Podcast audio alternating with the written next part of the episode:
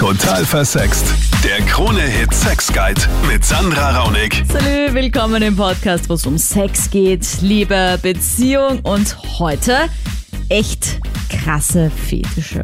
Es gibt ja nichts, was es nicht gibt, aber ob du von diesen Dingen schon gehört hast, teils zum Gruseln. Sogar für mich, obwohl ich echt schon alles gehört habe irgendwie. Teils aber auch ganz normal, auch wenn es zuerst mal krass klingt. Und irgendwo gibt's halt jemanden, der echt drauf steht. Eine kurze Bitte, bevor wir hier loslegen. Dieser Podcast ist für den Deutschen Podcastpreis nominiert. Was für mich als Österreicherin halt mega ist. Also gewinnen geht nur mit deiner Hilfe, deinem Vote. In der Infobox findest du den Link. Ist echt nur so ein klitzekleiner Klick. Wäre mega geil, wenn ein Sex-Podcast gewinnt und wenn meiner gewinnt, natürlich, danke dir. So, und jetzt mach dich bereit. Was ist normal? Und äh, wie du deinem Partner sagen kannst, dass du einen Fetisch hast, bespreche ich mit Psychologen Nick Chian. Alle Fetische kommen übrigens über Social Media von dir, weil lustigerweise so krasse Sachen, die schreibst du mir lieber, was auch voll okay ist. Tu das übrigens jederzeit, wenn du Podcast-Ideen hast oder Fragen zu deinem Sexleben. Meine E-Mail-Adresse ebenfalls in der Infobox. Okay, Nick, anfangs möchte ich mal klären, äh, wie ein Fetisch überhaupt entsteht. Weil ich meine, wie viele Menschen auf diesem Planeten denken sich, warum ticke ich, wie ich ticke, warum habe ich diesen Fetisch, warum mhm. ich, warum bin ich nicht unter Anführungsstrichen normal und will Missionarstellung unter der Bettdecke, was ich persönlich überhaupt nicht für normal halte, möchte ich nur sagen. Schließe ich mich an. So, also was ist denn ein Fetisch? Überhaupt? Also prinzipiell ist ein Fetisch eine, eine sexuelle Präferenz. Ähm, ist ganz gesund, ganz normal, das haben wir alle. Es kann sein, ich, ich habe einen Arschfetisch, einen Fußfetisch. Es sind einfach sexuelle Orientierungen, sexuelle Präferenzen in erster Linie. Normal ist es nicht mehr, wenn wir in den Bereich der Perversion gehen. Wie entwickelt sich das, so ein Fetischismus? Prinzipiell, das ist jetzt allgemein gesprochen, ähm, erleben wir alle im Zuge unseres Lebens eine sexuelle Entwicklung. Wir haben irgendwann einmal diesen Startpunkt, wo die Sexualität beginnt oder das erste Mal so aktiv erlebt wird. Und dann werden gewisse Erfahrungen gemacht, die das immer mehr formen. Es kann zum Beispiel sein, dass man irgendwann einmal, sobald die Sexualität begonnen hat, äh, eine Frau sieht, die ihre Schuhe anzieht und man verbindet damit so leichte Erregung. Und es kann sein, dass aufgrund dieser Erfahrung dann so eine Art Schuhfetisch entsteht oder ein Fußfetisch entsteht. Also es entwickelt sich oft schon in frühen Jahren, aber es muss. Genau sein. so ist es. Ja. Na dann kommen wir doch gleich zum ersten krassen Fetisch. Ich möchte noch sagen, was mir wichtig ist, und zwar, ein Fetisch ist immer dann okay, solange niemand dabei zu Schaden kommt und solange beide Partner diesen Fetisch miteinander ausleben, das in Einvernehmen tun. Amputationsfetischismus, ja, hat mich da jemand gefragt. Ähm, also das Wort alleine sagt ja schon, Amputation, das heißt irgendwie, wie ich mir das vorstelle, so kein Bein, vielleicht auch, weil ich gegoogelt habe, Deformationsfetischismus, also wenn halt der Körper nicht so ausschaut wie im Doktorbuch. Mhm. Das heißt vielleicht auch mal, keine Ahnung, ein paar Finger fehlen oder so. Oder irgendwas vielleicht zu kurz ist. Weiß ich Mhm. nicht, ich denke irgendwelche Gliedmaßen. Nick. Also, ähm, Schwieriger Fetisch. warum? Generell. Bei Fetischen ist es immer sehr, sehr schwer zu sagen, warum. Es gibt keinen einheitlichen Grund. Es gibt sehr, sehr spezifische individuelle Erfahrungen, die man machen kann, die so einen Fetisch prägen. Die Erfahrungen, die man macht, sind oft ähnlicher Natur. Mit einem Amputationsfetisch oder mit diesem Bedürfnis, einen Partner zu haben, dem eine Gliedmaße fehlt oder dem, dem, ja, dem etwas fehlt, unter Anführungszeichen, verbinde ich am ersten so frühkindliche Erfahrungen, die vor allem mit Puppen zu tun haben, wo zum Beispiel der Arm abbricht oder runtergenommen wird und da leicht sexuelle Impulse schon vorhanden sind und da zum ersten Mal die Sexualität mit so etwas zusammengebracht wird. Meine Überlegung war wie folgt. So wie sehr, sehr viele Personen, also so wie sehr, sehr viele Kinder, fängt man irgendwann einmal an, seinen eigenen Körper zu entdecken oder diese ersten Erfahrungen zu machen. Man weiß nicht, dass das Sexualität ist oder man, man verbindet das nicht mit etwas Sexuellem, aber man weiß, dass es eine komische Form der Befriedigung bringt. Wenn man in so einem Zustand oder in so einer Phase ist und da zum ersten Mal diese sexuelle Befriedigung, diese sexuelle Impulse in Zusammenhang gebracht werden mit solchen Erfahrungen, wie zum Beispiel, ich spiele mit einer Puppe, währenddessen reibe ich mich auf einer Couch oder sonst irgendwas und währenddessen geht der Arm der Puppe ab kann es durchaus sein, dass genau so ein spezifischer Fetisch entwickelt wird. Also ich weiß ja nicht, wie es euch geht, aber ich finde das einfach mega spannend, wenn man das so erfährt, woher so ein Fetisch eigentlich kommen kann und wie sich der entwickeln kann und wie leicht sich der entwickeln kann. Ich meine, das kann irgendwie dauernd passieren dann in dieser frühkindlichen Phase der Sexualität. Okay, next. Die Flatophilie oder auch der Furzfetisch. Zuallererst interessiert ja. mich mal, ich meine, wenn jetzt jemand auf sowas steht, woher ja. kommt das? Ich meine, weil, also ich bin ja jemand, ich finde Furzen ist eines der mir peinlichsten Dinge auf der ganzen Welt. Mhm. Weiß auch nicht, woher das mhm. kommt, das ist sicher auch wieder irgendwie schlecht, weil, das, weil mir ist es wirklich extremst peinlich. Mhm. Ähm, aber wenn jemand das aktiv will, dass ihm jemand ins Gesicht furzt. Stellen wir uns alle die Frage, wo das herkommt. Ähm, auch da, das Fetische, es gibt immer ganz, ganz spezifische Erfahrungen, die gemacht wurden und ich nehme an, dass auch in dem Fall eine sehr, sehr spezifische Erfahrung gemacht wurde. Erfahrungsgemäß am ehesten etwas, was mit dem einhergeht. Also irgendwann, wo so diese eigene sexuelle Energie zum ersten Mal erlebt oder verspürt wurde, dass das in Zusammenhang gebracht wurde mit Furzen. Was ich spannend finde an dem Fetisch vor allem ist, dass für mich da äh, unterschiedliche Elemente kombiniert werden. Nämlich einerseits das Akustische, das Hören des Furzes sowie das, ähm, ne, entfällt mir das Wort, aber das, das Riechen. Ja, die äh, olfaktorisch. Danke vielmals. Das ist der Fachausdruck. Deswegen machen wir das zu zweit. genau so ist es. Ähm, also da, da sind sehr, sehr viele unterschiedliche Elemente für mich vereint und ich glaube, dass es Personen gibt, die einerseits eher auf das Hören und andere Personen, die eher auf das Riechen stehen. Aber gut, ich meine, warum stehe ich auf was Stinkiges? Ich meine, es riecht ja wirklich keiner wie eine Rosenmaschine. Das brauchen wir nicht einreden. Es mhm. ist so. Männer wie Frauen. Wären mir noch nicht untergekommen. Bin ich absolut bei dir. Die Frage, warum stehe ich genau darauf, ist eine sehr, sehr gute und die einzige Antwort, die es darauf gibt, kann wahrscheinlich von der Person gegeben werden, die, die es betrifft.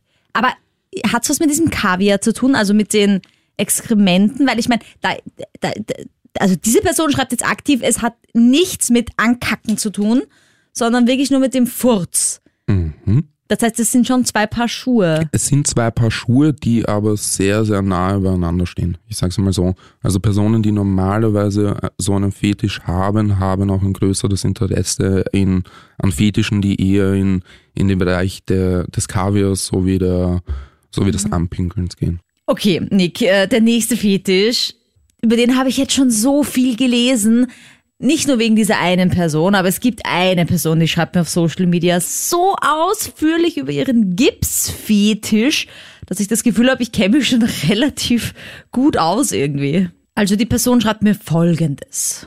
Wie geil das ist, wenn jemand Gips trägt, also die Partnerin eingegipstes Bein hat, ähm, wenn das auch so ein bisschen schweißelt dann unter diesem Gips, wenn die Zehen aus dem Gips rausstehen. Also alles das ja, in Kombination. Ähm, ich habe es auf meinem YouTube-Kanal noch nicht behandelt, weil ich einfach auch noch keine Ahnung habe, wo man sich einen Gips anlegen lassen kann. Also wenn man halt jetzt nicht ein gebrochenes Bein hat, weil ich kann jetzt nicht zum Arzt gehen und sagen, hey, ich möchte ein YouTube-Video drüber machen, über Gipsfetisch. Kannst du mir mal einen Gips anlegen. Kannst du das probieren? Ist das nicht gefährlich auch irgendwie? Keine Ahnung. Ähm, wahrscheinlich nicht. Woher kommt das und ist es normal? Die Einserfrage immer. ist es normal? Ja, wie du selbst sagst, es gibt sehr, sehr viele Leute, die da diesbezüglich schreiben. Das heißt, dass es auch eine Reihe von unterschiedlichen Leuten betrifft. Von daher, ja, es ist normal. Wo es herkommt, auch da eine sehr, sehr schwierige Frage hat wahrscheinlich sehr, sehr viele unterschiedliche Gründe oder sehr, sehr viele unterschiedliche Erfahrungen. Motive dahinter können zum Beispiel sein, dieses Bedürfnis, jemandem besonders gut zu helfen oder besonders eine besonders hilfsbedürftige Person zu haben. Mhm. Eine zusätzliche Schwierigkeit, die man möglicherweise hat, wenn man Sex haben will, etc. Das sind alles Motive, die so einem Gipsfetisch zugrunde liegen können das genaue oder die, die genaue Erfahrung ist sehr, sehr äh, schwierig festzumachen. Was ich aber spannend finde und gerade bei der Person, die du jetzt äh, genannt hast, ist diese, diese Entwicklung eines Fetisches. Also anfänglich, anfänglich ist es möglicherweise tatsächlich nur ein Gips. Dann wird es aber ein sehr, sehr spezifischer Gips. Also es ist ein Gips, der dann nur am Fuß sein kann, ein Gips, der unbedingt die Zehen offen hat, ein Gips, der was weiß ich was, was für unterschiedliche Möglichkeiten es gibt, aber je länger man einem Fetisch nachgeht, desto spezifischer und präziser wird er. Ich meine, in welche Richtung man das machen könnte, wenn man jetzt jemanden hat, wo man weiß oder vielleicht herausfindet, dass der so ein bisschen auf Gips steht. Ich meine, Doktorspiele bietet sich ja 1A an, oder? Ich meine, selbst wenn man jetzt keinen Gips anlegen kann, aber es gibt doch bestimmt in irgendwelchen Special Interest Sex Shops solche Casts, also Gips Sachen, die man halt so fertig kriegt und sich dann einfach anschnallt, Auf oder? jeden Fall. Also ich meine, dann sagt man einfach, Herr Doktor, ich habe mir das Bein gebrochen. Und dann muss der Doktor den Gips anlegen und dann geht schon los. Zum Beispiel. Okay, den nächsten Fetisch finde ich weniger lustig. ähm, ich finde es krass, liegt halt vielleicht auch ein bisschen an meiner Phobie. Formikophilie. Ja, also Ja. Du hast schon gemerkt übrigens in der Sendung, dieses Philie, also Philia, die Liebe, ne, das kommt eben am Ende und davor halt der Fetisch. Und das ist bitte Insekten über Genitalien laufen lassen. Mhm. Wie kann man da so ruhig bleiben, Nick? Also, ich meine, total psychologisch von dir, aber da kriege ich, also ich kriege wirklich Gänsehaut, wenn ich, und ich, ich verurteile wirklich niemanden und nichts, aber Das ist jetzt lustigerweise Was nicht machen das die erste armen Mal, dass ich davon Insekten? gehört habe. Mhm. was müssen, warum, warum? Die wollen doch auch gar nicht über eure Genitalien laufen. Also, ich mein, oh. Wissen wir nicht, aber ja. Äh, na gut, ich meine, ja. Okay. Aber was spannend ist, es gibt es Ja. wirklich nicht so oft. Gibt es wirklich nicht so oft. Ähm, mir ist es selbst bis dato nicht sehr oft äh, untergekommen, dass was ich bis dato gelesen habe dazu oder die Erfahrungen, die ich gemacht habe, beschränken sich eher auf Einzelfälle. Und auch da gibt es eine sehr, sehr spezifische sexuelle Entwicklung der jeweiligen Personen, dass sie dorthin gekommen sind. Am ehesten verbinde ich das noch so mit dem Bereich des Kitzelfetisches.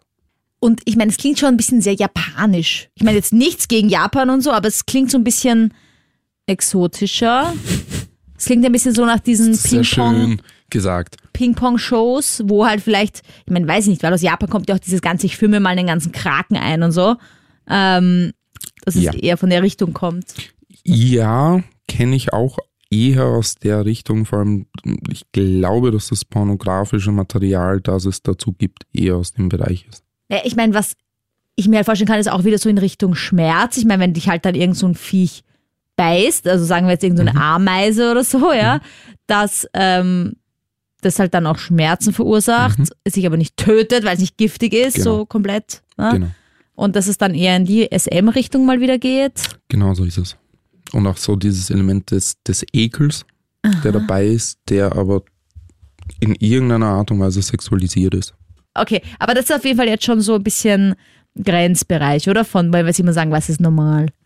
Ich bringe dich damit in die Bredouille, gell? Aber Du bringst mich damit in die Bredouille, ja, weil wer bin ich, dass ich sage, dass es normal ist. Wenn die Person damit glücklich ist, wenn es ihr gut geht damit, wenn es ein gesunder Teil ihrer Sexualität ist, warum sollte es nicht normal sein? Sehr aufgeschlossen, lieber Nick. Von so ganz krass schrauben wir jetzt ein bisschen zurück. Der nächste Fetisch ist im Vergleich, finde ich, echt harmlos. Salirophilie. Jetzt hast du kurz Zeit zu raten, was es ist. Also wenn ich jetzt bei der Millionenshow wäre, ich hätte keine Ahnung, ich könnte das nicht ableiten. Das Sali-Ro, Sali, keine Ahnung. Ist auf jeden Fall die sexuelle Leidenschaft für Schweiß und Speichelflüssigkeit. Also die Person, die mir das schreibt, steht halt auch so ein bisschen auf den Geruch anscheinend von Schweiß. Also wenn er so frisch vom Sport, so ein bisschen schweißeln, so. Aber auch so ein bisschen aufs Anspucken. Das ist jetzt eine Form. Mhm. Also, ich meine, es gibt ja Menschen, die sagen, wenn jemand zu viel schwitzt, ist das schon ein Grenzbereich und ich kann es auch irgendwo verstehen, weil es halt eine Berührung ist mit etwas, was schon ein bisschen sehr intim ist. Also ich meine, ich finde jetzt beim Sexschwitzen nicht schlimm. Aber es gibt halt Menschen, die tropfen ja richtig beim Sex. Also es ist so, pium, pium, so wasserfallartig, nach kleinsten Bewegungen. Mhm. Und ist es dann diese Vorliebe? Also die finden das dann richtig geil, die würden sich damit gerne einschmieren mit diesem Körperwasser. Damit würde ich das eher verbinden. Also wirklich dieses eher übertriebene ins, ins, ins Extrem gehende. Dieses Bedürfnis, sich angeschwitzt zu werden, sich in diesen Schweiß zu baden im wahrsten Sinne des Wortes. Sowas in die Richtung. Und beim Spucken verbinde ich damit auch eher nicht nur das Anspucken, sondern das in den Mund spucken, mit Spucke spielen etc. Also das geht doch um einiges weiter. Also ich wollte gerade sagen, wenn du jemand bist, der nichts dagegen hat, wenn man beim Sex schwitzt, dann ist es noch keine sexuelle Vorliebe für Schweiß. Genau. Na, also eine Vorliebe an sich braucht schon ein bisschen mehr als nur, dass es einen nicht stört.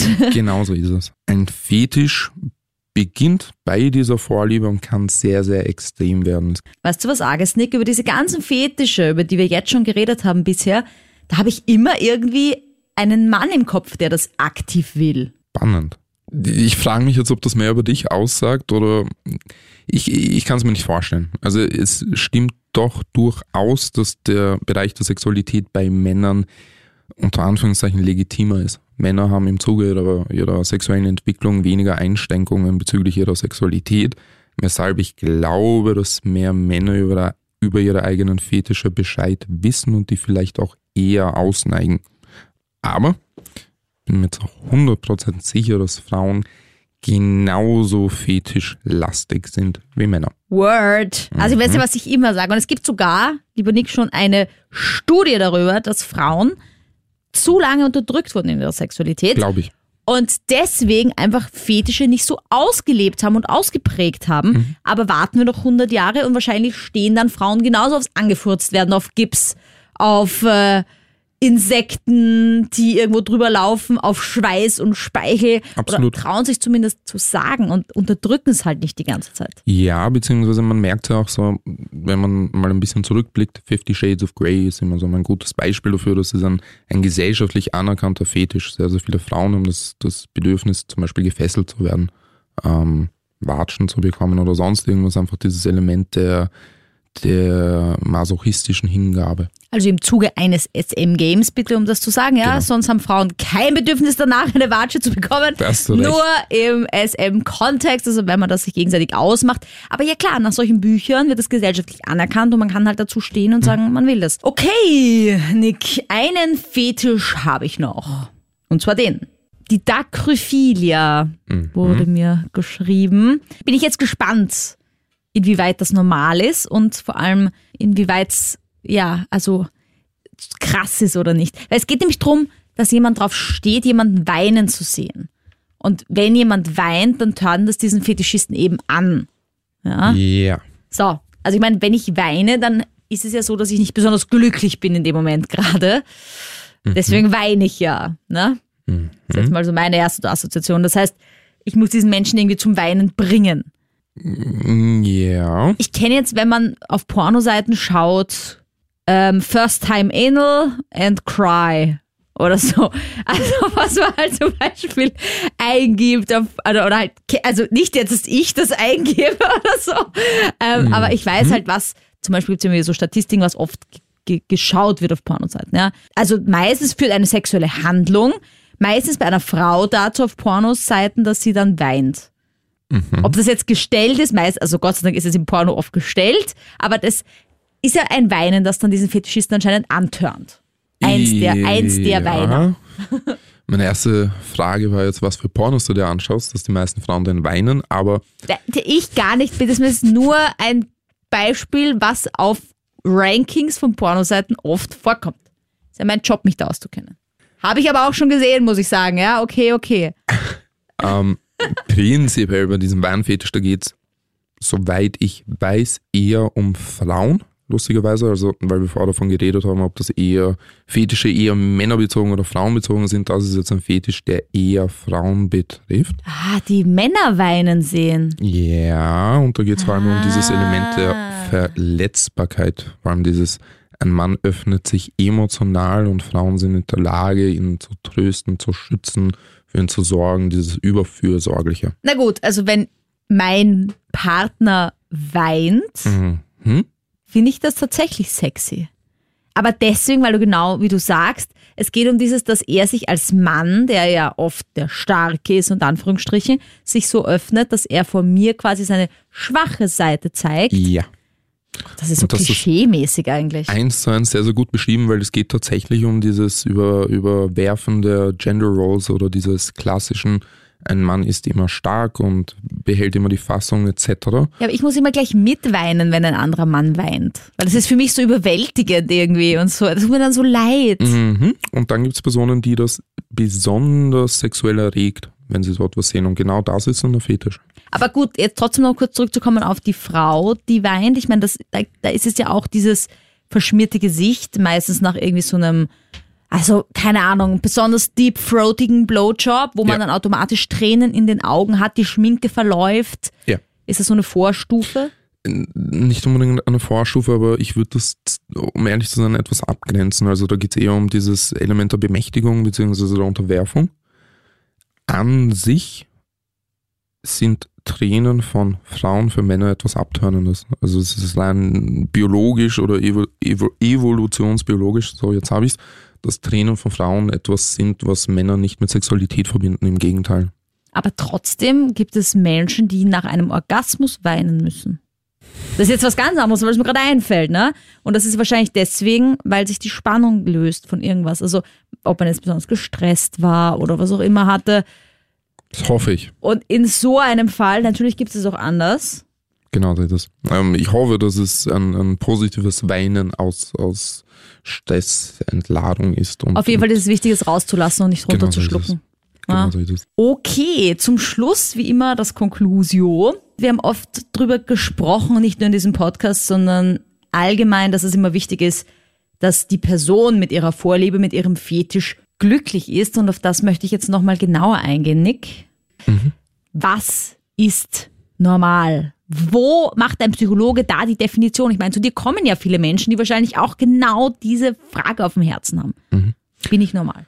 Prinzipiell das Schöne, was, was ich beobachten konnte, vor allem jetzt in, in, in den letzten Jahren, ist die, die Vielfalt, die es im Zuge der Sexualität gibt. Sehr viele dieser Bedürfnisse, Wünsche, Gedanken etc. sind normal. Die sind ein ganz normaler Bestandteil einer jeden Sexualität. Jeder hat schon mal sich auf einen Po fokussiert, jeder hat schon mal, weiß ich nicht, sich auf gewisse Körperstellen fokussiert oder Gerüche wahrgenommen etc. Das ist ganz, ganz normal.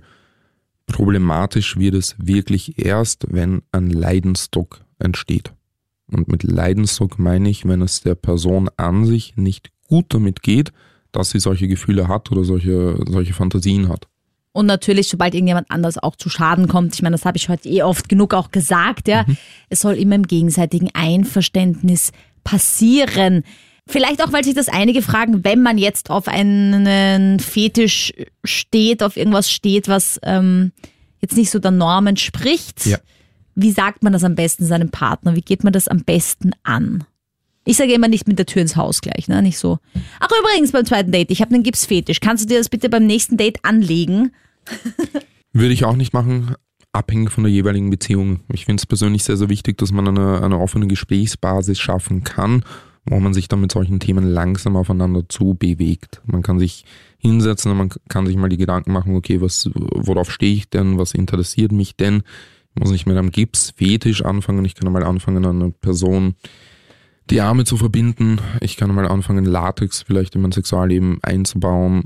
Sowas in diese Richtung und kann schauen, wie weit man sich gemeinsam entwickeln kann. Ich finde das gemeinsam ist so wichtig, weil stellt euch mal vor, ihr müsst es euer Leben lang geheim machen.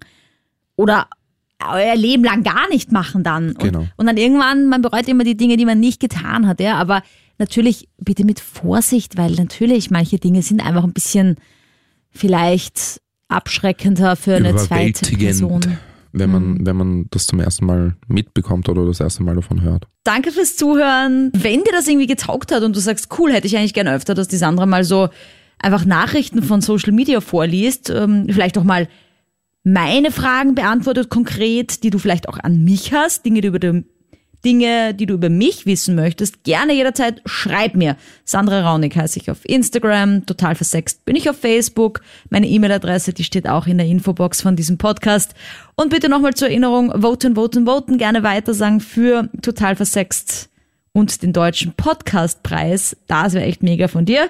Ich freue mich auf die nächste Woche. Salü, bis dann. Total versext. Der Krone-Hit Sex Guide.